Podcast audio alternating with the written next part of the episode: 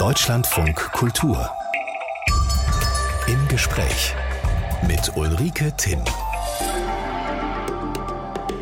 Ich grüße Sie herzlich und ich freue mich, dass wir Besuch im Studio haben. Eine Schriftstellerin, eine Meisterin von verdichteten Miniaturen, von Essays. Sie beobachtet Menschen und Orte so kritisch wie elegant und wohl niemand fühlt Berlin so den Puls wie Annette Gröschner. Die Veränderungen der Stadt beobachtet sie seit Jahrzehnten und sie fährt nicht nur in Berlin, gerne mit öffentlichen Verkehrsmitteln vorzugsweise bis zur Endhaltestelle und schaut sich da um. Denn auch so erfährt man, im wörtlichen Sinn, erfährt man gut, äh, wie Städte riechen, wie sie schmecken und wie es den Leuten da geht. Herzlich willkommen, Annette Gröschner. Hallo. Eine Schriftstellerin mit Vorliebe für Straßenbahnen. Frau Gröschner, haben Sie da einen Lieblingsplatz, den Sie ja nach Möglichkeit entern, wenn Sie einsteigen? Na, es gibt nicht alle Linien, die mit diesen Straßenbahnen fahren, aber zum Beispiel bei der 4, ich bin ja eine, die, die immer mit der 4 fährt, äh, bei der M4 ist es so, dass man hinten sitzen kann. Und da gibt es so vier äh, Sitze und man hat den Ausblick ähm, nach hinten und äh, kann quasi die Stadt an sich vorüberziehen sehen. Und das ist so mein Lieblingsplatz.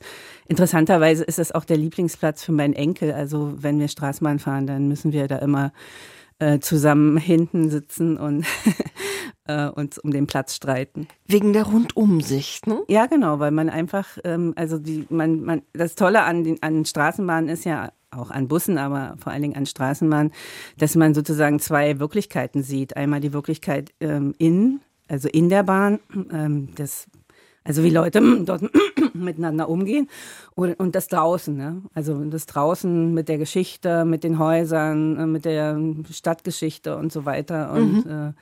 äh, äh, und das ist eine ganz andere Wirklichkeit. Also mal zwei Wirklichkeiten prallen aufeinander. Über das Leben draußen und drinnen werden wir dann noch äh, sprechen. Eigentlich ist die Straßenbahn ja ein altmodisches Verkehrsmittel. Viele Städte haben sie abgeschafft. Die, die sie behalten, sind ziemlich froh drum nach dem, was Sie mir eben erzählt haben, habe ich mir gedacht, U-Bahn geht für Sie gar nicht. Da sieht man ja nichts. Nee, U-Bahn geht nicht. Also das ähm, äh, geht einfach nicht, weil man ja quasi das draußen nicht sieht. Mhm. Man sieht nur das Innen und man müsste an jeder Station nach oben gehen. Und das wollen wir nicht. Dann können wir keine weiten Strecken gehen. ja, ja, man müsste dann ewig warten wieder, ehe die nächste kommt. Die Schriftstellerin Annette Gröschner ist bei uns zu Gast. Schnipsel ihrer Beobachtungen aus dem Fenster und innerhalb der Bahn.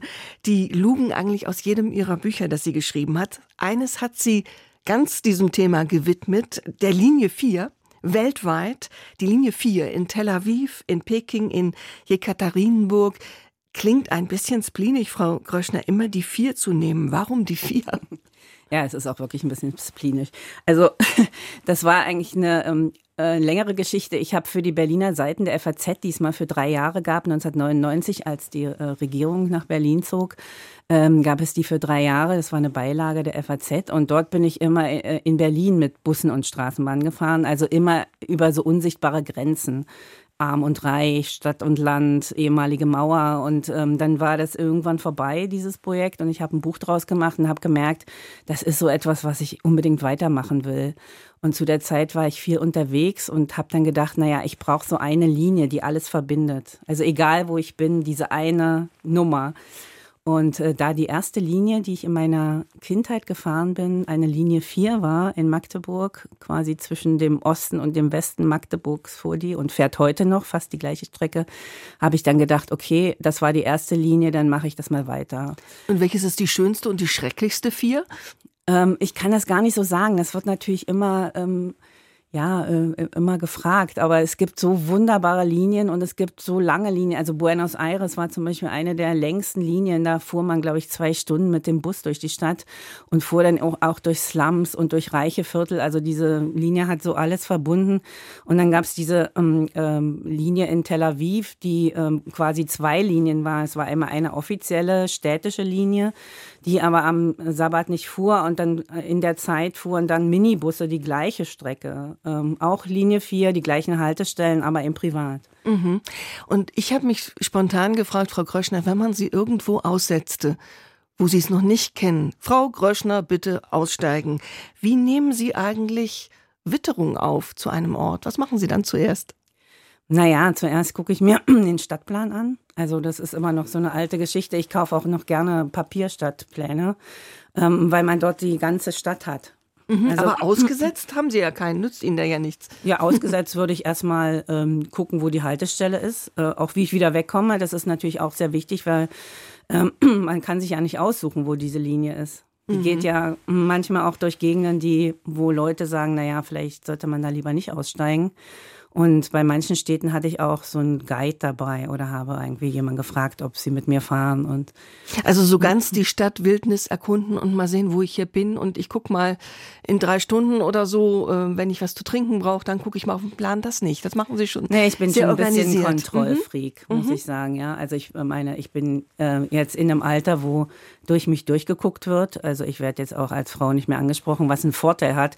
Als Feministin sagt man ja, okay, die ältere Frau wird übersehen und äh, keiner kümmert sich mehr um sie oder äh, niemand will mehr was von ihr. Ähm, ähm, aber in dem Fall ist es ein Vorteil, dass ich nicht mehr gesehen werde. Das jetzt viel auf einmal. Wir verraten mal, Sie haben einen großen Geburtstag vor sich.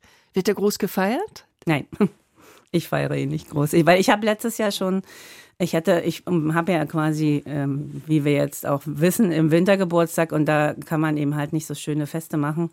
Und ich habe letztes Jahr 40 Jahre Berlin äh, im Sommer gefeiert und äh, habe da schon meinen Geburtstag. Das war die große Party. Mit der Stadt. Hört sich auch besser an 40 als 60. Mit der Stadt sind Sie auch verbunden wie mit keiner anderen. Keinen Ort kennen Sie so gut. Viele Bücher drehen sich immer um diese Stadt als Angelpunkt. Berliner Bürgerstuben, Palimpseste, kann es schwer sprechen, und Geschichten, so heißt das letzte. Und Palimpseste muss man auch erklären, kommt aus dem Griechischen, bedeutet Überschreibung von Texten, wobei man allerdings den Ursprung immer durchscheinen lässt.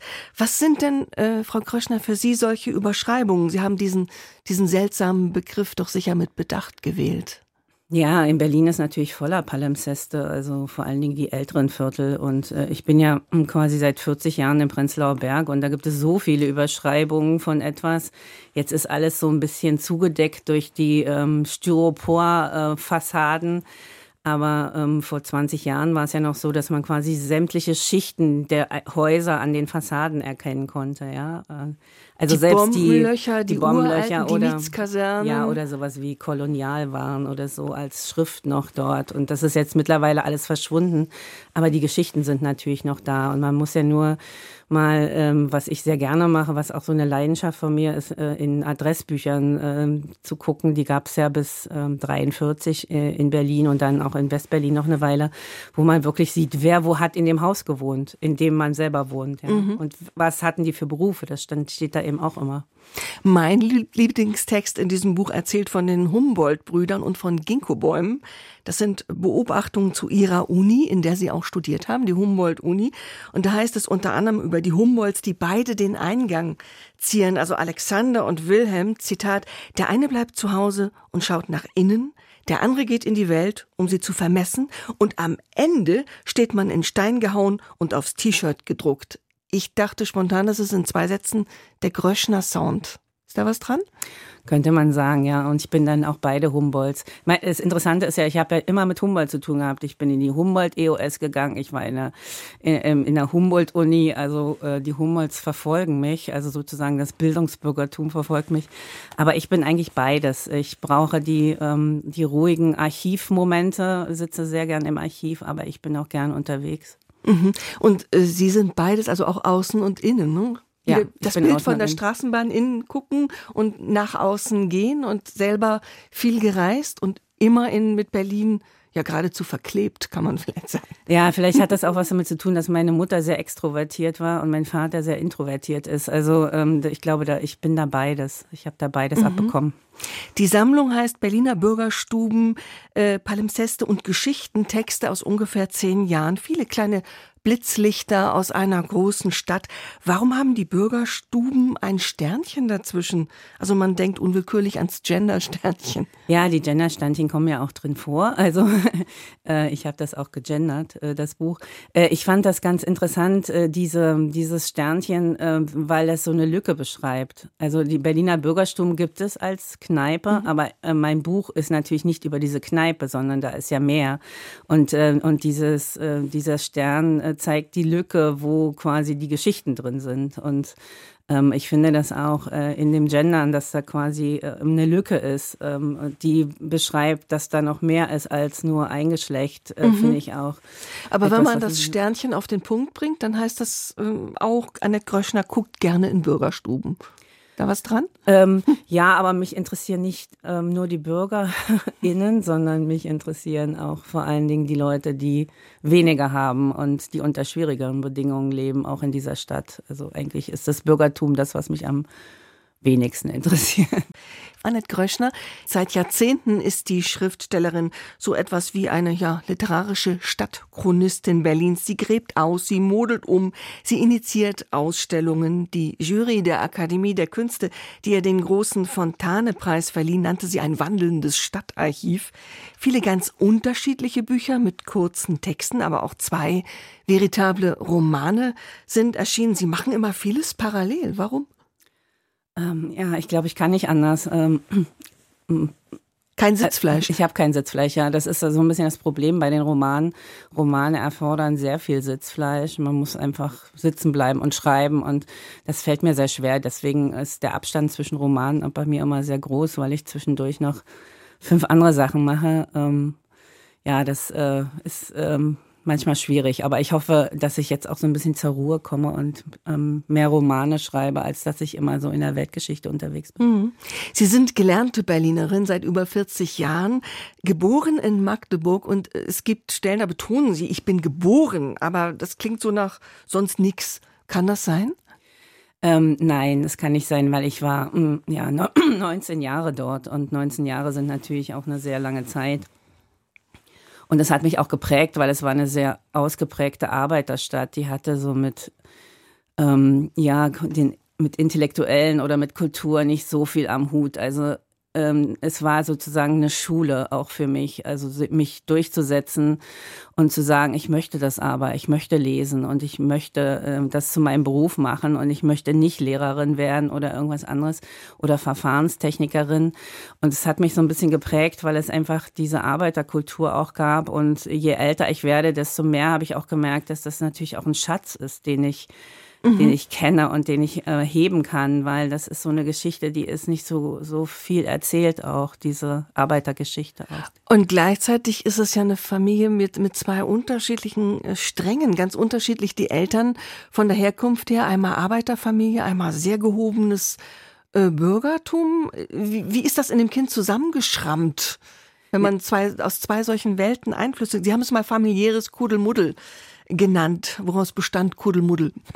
Ja, es, ähm, ähm, also väterlicherseits war es jetzt nicht großbürgerlich, aber mein, der Bruder meines Vaters hat in eine industriellen Familie eingeheiratet und das war eine Familie, die 72 dann äh, deren Betrieb verstaatlicht worden ist und die halt eben immer noch in so eine es gab so eine Straße, wo Villen waren, wo die alle wohnten. Die waren alle in einer liberal-demokratischen Partei und wurden weit, weitestgehend in Ruhe gelassen und haben noch so ein großbürgerliches Leben gelebt. Also als Kind musste ich zum Beispiel sehr schnell lernen, mit Messer und Gabel zu essen, weil wenn man dort in so eine, das war wie so eine Diaspora, ne? Also man kam da rein, da gab es Dienstpersonal und man ähm, ähm, bekam drei Gänge zu essen und hatte ähm, äh, fünf ähm, äh, Bestecke äh, und musste lernen, wie man ja. mit dem Besteck umgeht. Ach, meinen das von, von außen nach von innen. Von außen nach innen, mit genau. Messer und Gabel essen, ja, glaube ich. Der Kellner kam von rechts und so, also ja. so und hat dort bedient. Also das war, ähm, äh, das war schon ähm, was ganz Außergewöhnliches mhm. für die Zeit.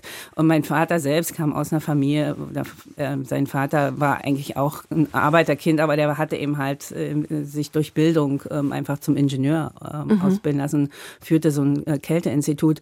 Und meine Mutter kam aus so einer klassischen Arbeiterfamilie. Also meine Großmutter war äh, hatte ein Blumengeschäft, ist pleite gegangen und dann sind, haben sie eben alle im Schwermaschinenbau gearbeitet. Auch die, die, die Töchter, also meine Mutter dann zwar nicht mehr, aber meine Mutter hat eben auch in einem Werk, in einem ähm, Chemiewerk Laborantinnen gelernt. Also die kamen aus so einer Arbeiterklasse-Familie und waren eben halt auch sich dessen sehr bewusst. Also sie waren jetzt nicht irgendwie, also sie waren schon so eine klassische Arbeiterfamilie, die auch ja eigentlich für die auch die DDR eigentlich gemacht war.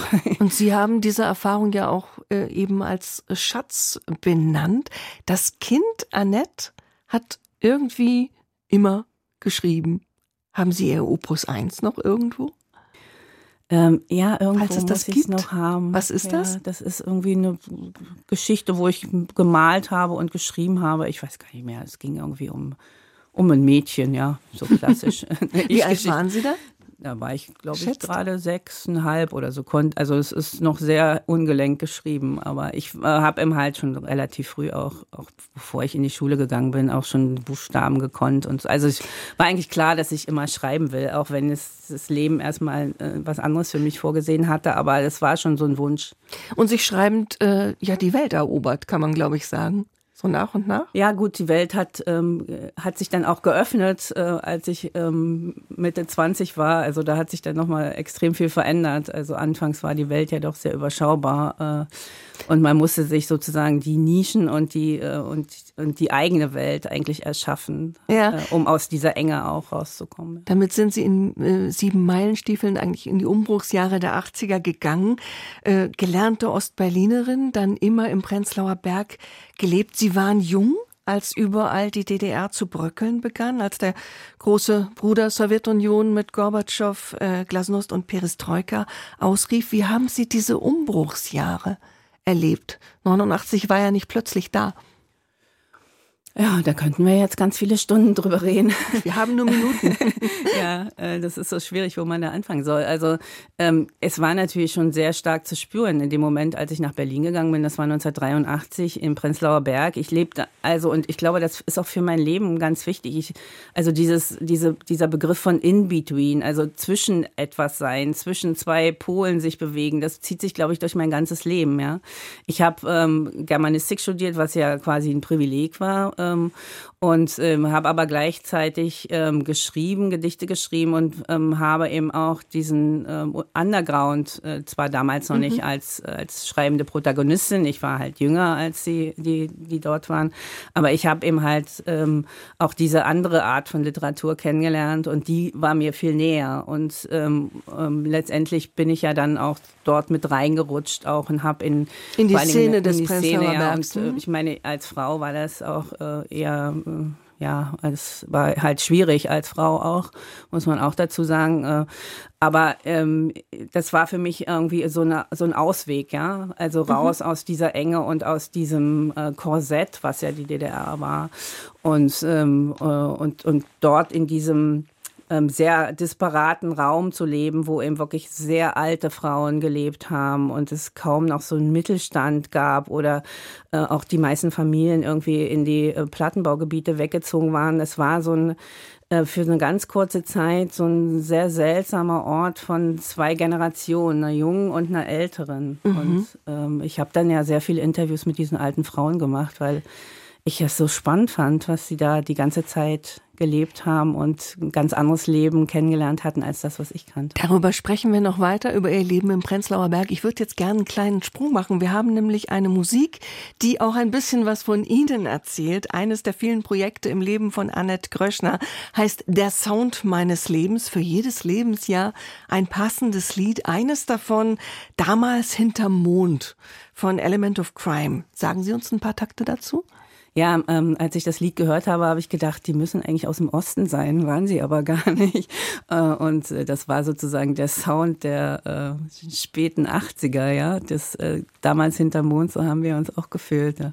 Damals hinterm Mond, Element of Crime. Das Leben lief im Schweinsgalopp, die Liebe war ein Fest, der Mensch war gut. Damals hinterm Mond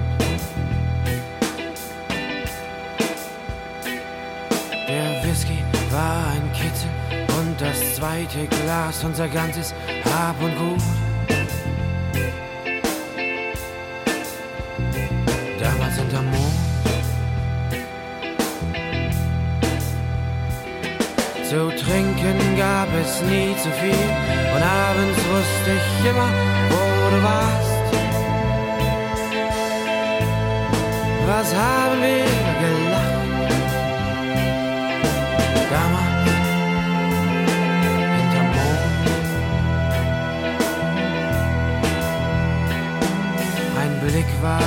Versprechen, nichts als Lächeln war die Welt, der Mensch war gut.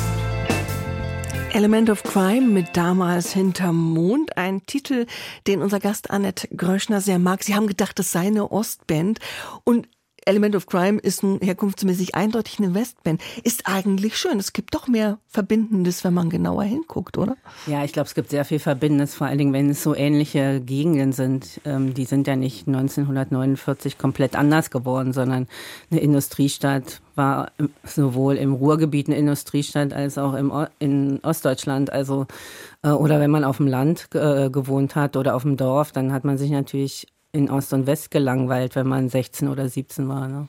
Und in gewisser Weise, in anderer Weise als Ostberlin, aber war Westberlin genauso eine Blase? Wie, wie Ostberlin auch. Ne? das war ja das große Glück. Menschen. Also ich, ich war ja mm, so glücklich, als ich das erste Mal nach Westberlin kam und gesehen habe, das ist ja genauso wie in, auf der anderen Seite nur bunter. Äh, und äh, habe mich da sofort zu Hause gefühlt. Also mhm. das war ähm, ich hatte da überhaupt keinen, also Fremdheit habe ich eher in Düsseldorf gehabt. So. Morgen wären Sie 60. Das heißt, wenn es 89 nicht gegeben hätte, Hätte ich jetzt Sie, auch hierher kommen können. Hätten Sie uns auch, morgen hätten Sie uns im Studio besuchen können. Genau, ja, ja. Gab es eigentlich irgendeinen Traum der jungen Annette Gröschner? Was mache ich, wenn ich äh, hier mal weg kann, weg darf? Naja, ich gehöre ja so einer Generation an, wo sehr viele dann auch einen Ausreiseantrag gestellt haben und in den Westen gegangen sind. Aber ich habe immer gedacht, ähm, ja, die warten da nicht auf mich. Ich habe hier noch was zu tun. Also ich wollte nicht weg. Und ähm, es war aber so, ich hatte eine Schweizer Freundin, die ähm, ein Stipendium hatte und die durfte dann nicht mehr einreisen. Äh, die konnte ja mal hin und her fahren. Und äh, wir haben uns dann verabredet und haben gesagt, okay, wenn ich 60 werde, dann treffen wir uns in Zürich und gehen Kaffee trinken. Und ähm, wahrscheinlich könnte ich heute den Kaffee und auch Sie nicht mehr bezahlen in Zürich im Kaffee.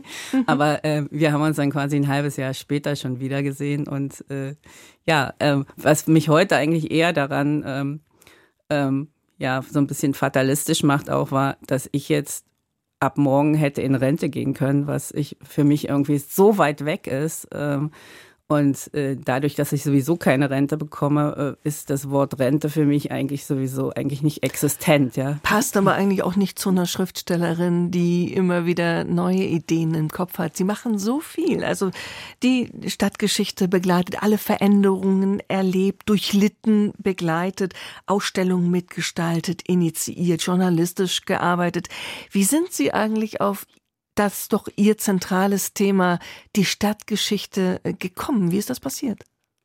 Naja, ich war schon immer so ein urbaner Mensch. Ich bin ja auch in einer Großstadt aufgewachsen. Also Magdeburg war jetzt keine kleine Stadt.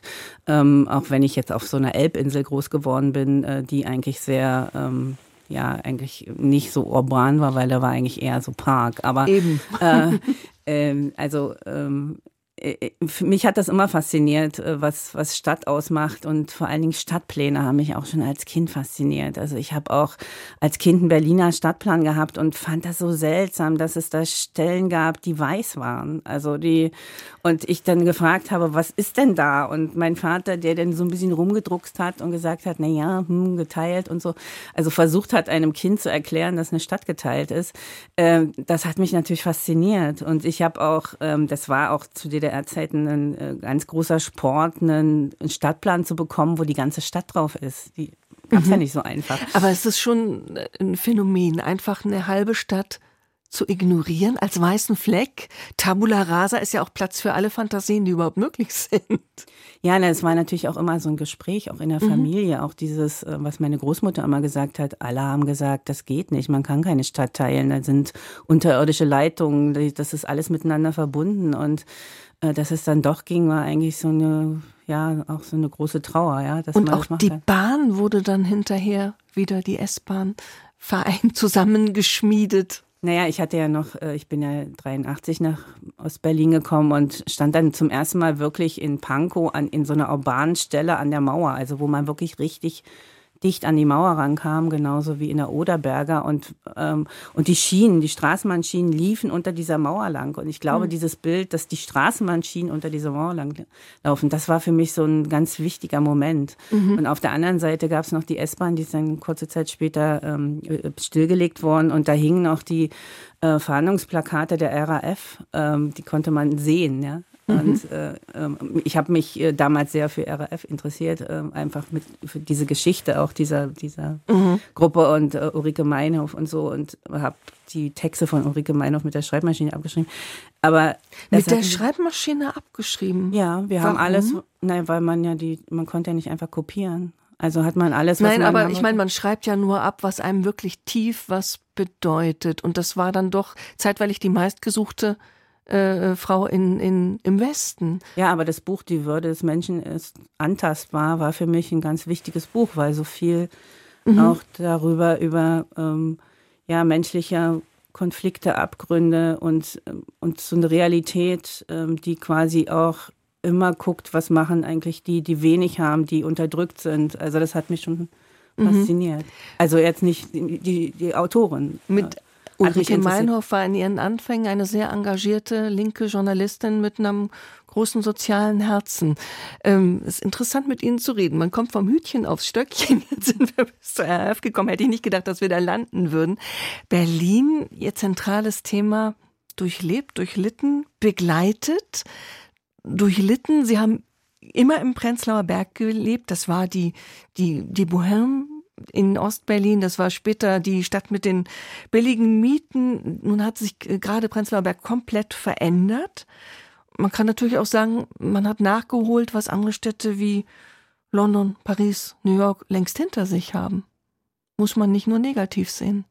Sehen Sie das? Ähm, ich sehe es sehr ambivalent, aber ähm, ich neige dazu, ähm, die Gentrifizierung doch ähm, eher abzulehnen, als, mhm. äh, weil ich finde. Sie hat Sie sehr getroffen, Sie mussten ähm, raus. Ja, sie hat mich sehr getroffen. Sie hat auch sozusagen meine Sicherheit, mit der ich mich in Berlin äh, bewegt habe, quasi von Grund auf erschüttert. Inwiefern? Naja, weil ähm, wenn Sie freiberufliche Schriftstellerin sind, die vielleicht ein Jahr hat, wo man nur so ähm, weiß nicht, 10.000 äh, Euro verdient hat, äh, äh, versuchen Sie mal eine neue Wohnung zu bekommen. Äh, das ist eigentlich schier unmöglich. Ähm, mhm. Und ähm, wenn Sie dann noch einen Namen haben, den ein Vermieter nicht aussprechen kann, ist es noch schlimmer. Also ähm, es war für mich dann so ein Punkt, wo ich dachte, diese Stadt ähm, spuckt mich jetzt aus. Also das, äh, ich ähm, habe dann Glück gehabt. Ich wollte dann eigentlich, ich habe gedacht, okay, jetzt ist Schluss mit Prenzlauer Berg, der äh, gehört mir nicht mehr. Das, äh, ich muss jetzt gehen. Aber im Wedding waren die Mieten noch höher. ich wollte eigentlich in den Wedding ziehen, aber ähm, ich bin jetzt im nördlichen Prenzlauer Berg gelandet und der ist einfach anders. Wenn man über die Brücke kommt, über die Ringbahnbrücke, dann werden die Autos kleiner und die Kinderwagen werden billiger und die Leute, es gibt noch alte Leute und ähm, ich bin also wieder sozusagen in einem in dem alten Prenzlauer Berg gelandet, nur dass er jetzt weiter nördlich ist. Soziales beschäftigt die Schriftstellerin Annette Gröschner sehr. Sie guckt gern dahin, wo die Autos kleiner sind, die Menschen weniger haben und wo die Armut auch zu Hause ist. Sie haben auch viel sozial gearbeitet mit Kindern, sind mit Kindern ins Museum, in Ausstellungen gegangen mit Kindern, die dort vielleicht sonst nie hingekommen wären. Was haben Sie da erlebt?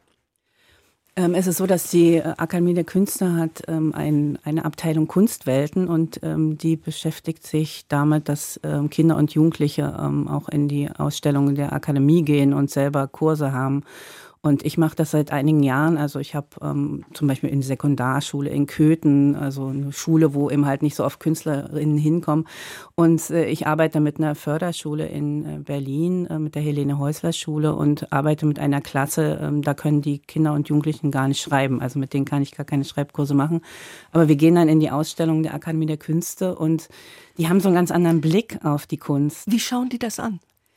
Ja, äh, also äh, nur eine, eine Geschichte. Es gab eine Ausstellung über Heiner Müller und seinen äh, Bühnenbildner Erich Wonder und da gab es einen kleinen Saal und dort ähm, wurden die ähm, äh, Tristan und Isolde aus dem, von den Bayreuther Festspielen, gab es die Arie. Und diese Kinder, die sind schwerst mehrfach behindert, die saßen plötzlich, waren so zehn oder elf, ganz still in diesem Raum und haben diese Arie angehört. Dann habe ich gedacht, warum gibt es keine Opernvorstellung für Sie, wo Sie das mal in, der, äh, in, in echt äh, erleben? Und jetzt habe ich aber gehört, das hat die komische Oper auch ja. schon gemacht.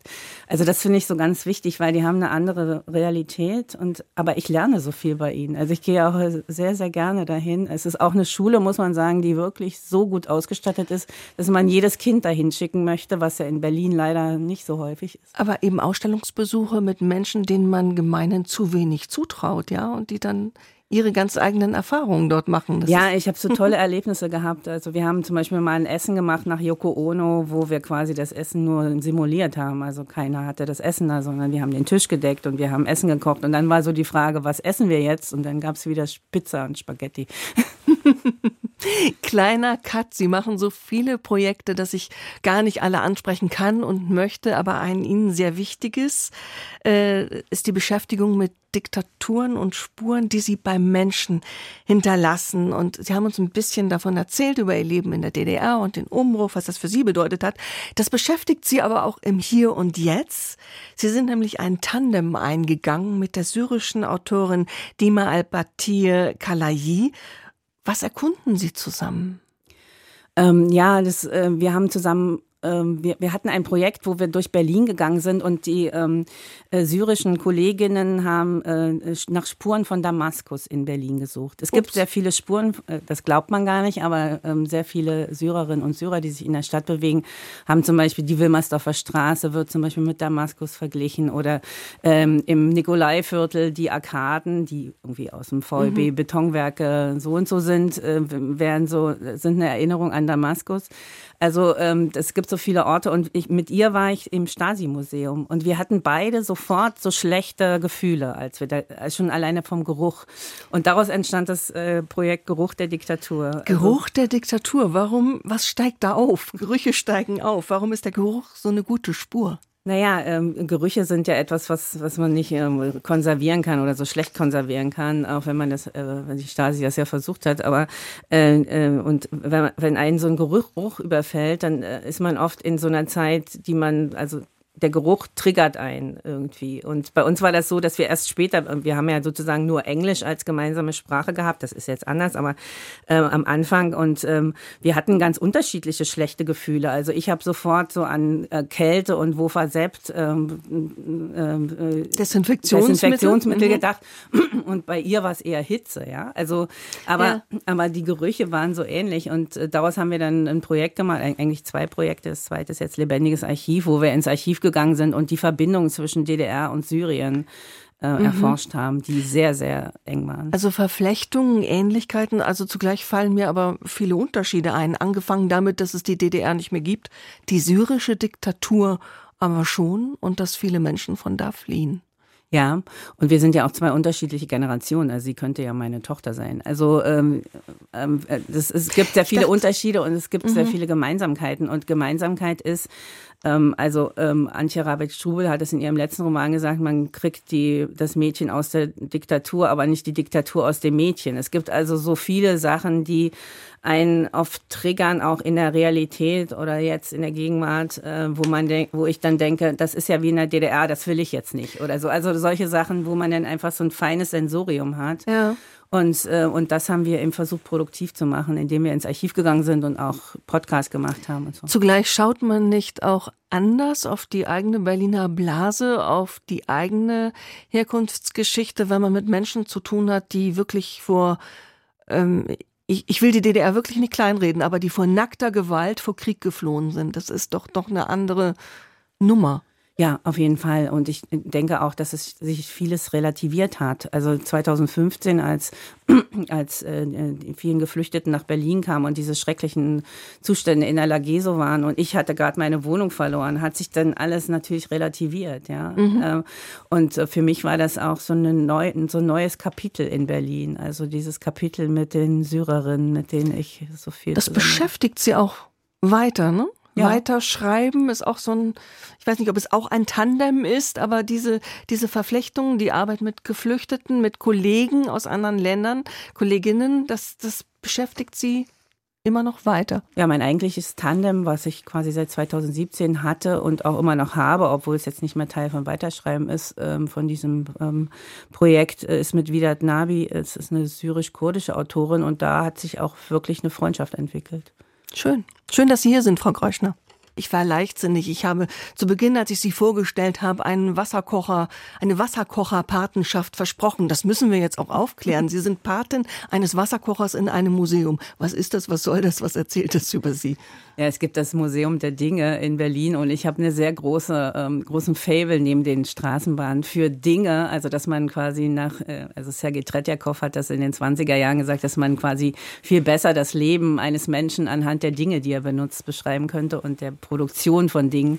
Und das Museum der Dinge macht ja genau das, quasi diese Dinge, Alltagsdinge, Gegenstände auszustellen und diese Geschichten dann auch zu erforschen. Und äh, die haben vor ein paar Jahren, ich denke mal so, jetzt sind jetzt nur zehn Jahre, haben sie eine tolle Idee gehabt, dass sie quasi, um auch Spendengelder zu bekommen, ähm, Gegenstände für Gegenstände Patenschaften ausgeschrieben haben. Und ich habe mir so einen DDR-Wasserkessel rausgesucht. Warum ähm, wurde es der? Was weil der mir ein paar Mal durchgebrannt ist. Also das äh, gab ja nicht so viele Sorten von Dingen äh, ähm, und äh, es war immer der gleiche Wasserkessel, den man dann gekauft hat und dann ähm, ist der irgendwie nach einem Jahr oder so meistens durch gewesen, weil man ihn zu lange auf dem Herd hat stehen lassen, das Wasser verkocht war oder so. Also ich habe den bestimmt drei, vier Mal gekauft und ähm, ja und äh, jetzt äh, habe ich dann aber im Museum gesehen, dass es eigentlich ein kleiner ist. Ich glaube, der war sogar für Kinder, aber ähm, ich habe jetzt diese Patenschaft schon bestimmt acht Jahre. Mhm. Und jetzt, jetzt wird der Wasserkessel regelmäßig besucht, weil zu Hause auch der letzte durchgebrutzelt ist. äh, nein, ich brauche heute keinen Wasserkessel mehr. Heute hat man ja einen Kocher, einen Wasserkocher mit einem elektrischen. Man stellt das ja nicht mehr auf den Herd oder die meisten machen das nicht mehr. Ähm, aber ich ähm, ähm, will noch einen Roman schreiben, wo ein, das Leben einer alten Frau nur über ihre Gegenstände erzählt wird. Und einer dieser Gegenstände ist dieser Wasserkessel. Ich merke, Sie haben noch was vor. Erstmal bedanke ich mich ganz herzlich für Ihren Besuch. Wünsche einen schönen Geburtstag. Glück fürs neues Lebensjahr wünsche ich jetzt noch nicht, das bringt uns Unglück. Aber haben Sie einen schönen Tag und äh, ein neues Buch wird von Ihnen noch erscheinen. Drei ostdeutsche Frauen betrinken sich und gründen den idealen Staat, den man wahrscheinlich nur betrunken findet, oder? Das wird im März erscheinen. Ja. Davon berichten dann die Kollegen auf der Buchmesse. Ja, Peggy Mädler und Wenke Seemann sind meine Autorinnen, Mitautorinnen. Mhm. Und äh, dazu wünsche ich Ihnen alles Gute und bedanke mich ganz herzlich für den Besuch hier im Studio. Ja, vielen Dank für die Einladung. Annette Gröschner war das.